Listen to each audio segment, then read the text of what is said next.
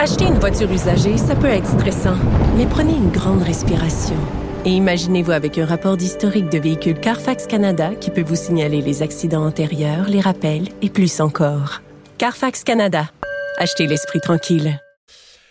Vincent, euh, dans nos nouvelles, euh, on parle aussi d'un tremblement de terre euh, dans le coin de Saint-Jean-Port-Joli, donc à l'est de Québec. Oui, il y a quand même une partie, entre autres de Charlevoix, qui a pu ressentir une faible secousse. Là. Alors, faut quand même pas paniquer. Il faut dire que c'est un coin qui est quand même assez sensible et où il y a des... Là, on en... T'en parlais?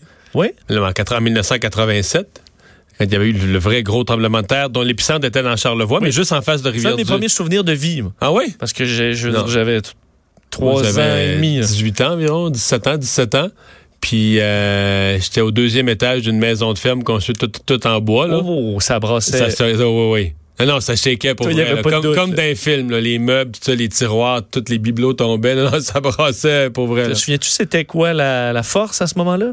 5, 5.6. Euh, je vais faire la recherche. juste des lettres, moi, qui Je vais faire la recherche, mais parle-moi de celui d'aujourd'hui. on euh, est dans le 3, donc c'est moins fort. C'est ça, 3,7, donc peu après 8h10 euh, ce matin. Mais ce qui, est, intéressant, c'est que ça, des fois, qui disent, y a-tu un tremblement de terre? tu te le demandes. Mais sachez-le, vous n'avez pas rêvé ça. L'épicentre du séisme à 10 km au nord-ouest de Saint-Jean-Port-Joli. 6 km de profondeur. Donc, une partie quand même de, la région a pu ressentir cette. 5,9.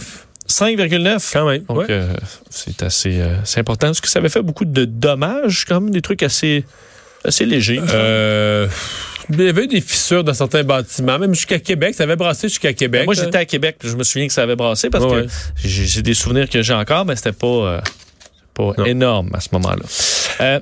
Oui. Ce qui est énorme, par contre, c'est l'ouragan euh, Dorian, qui euh, euh, va et c'est dans les dernières heures, on a compris que là, on, se dirigeait peut-être vers quelque chose de, de gros, alors que on sait dans les dernières heures, c'est Porto Rico qui a été atteint par Dorian. Mais ça n'a pas été.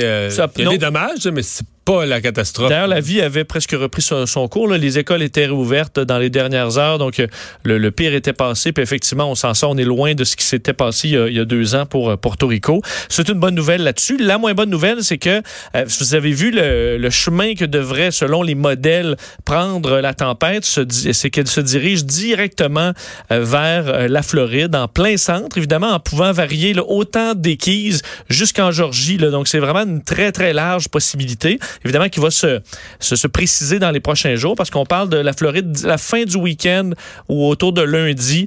Euh, et l'ouragan devrait prendre beaucoup de force pour atteindre euh, probablement une catégorie 4. On disait basse catégorie 4, mais c'est quand même des vents euh, qui peuvent dépasser bon, les 180 km heure. Alors évidemment, c'est assez, c'est assez important. Et Puis si on mettait dans sa ligne vers la Floride, là. C'est pile au centre, en fait, dans le coin de Port-Sainte-Lucie. Donc entre Miami et Orlando, là, si vous prenez ça, c'est pas mal en plein centre. Donc au euh, nord de West Palm Beach un peu. Là. Ouais, Jupiter, euh, un petit peu au nord de ça? Donc un secteur évidemment euh, densément peuplé quand même. Là, c'est pour l'instant ça passe directement là, mais les modèles l'envoient un petit peu partout à travers ça. Euh, D'ailleurs, bon, les Floridiens étaient invités à se préparer déjà tranquillement. On comprend que c'est dans plusieurs jours, mais à avoir au moins de la nourriture, de l'eau pour sept jours. Il faut dire que les Floridiens sont quand même habitués de faire face à ce genre de menaces-là.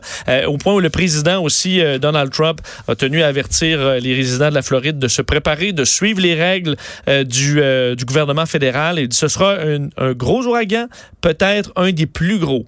Faudrait pas que le Doral soit abîmé, là. Son hôtel où il va accueillir le prochain G7. C'est vrai. Ça donnera peut-être l'occasion de passer un coup de. un coup de steamer.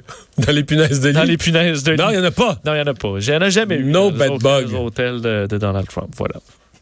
On va faire une pause. Dans un instant, on vous parle euh, de l'achalandage, euh, des problèmes d'épuisement euh, dans les hôpitaux de la région de.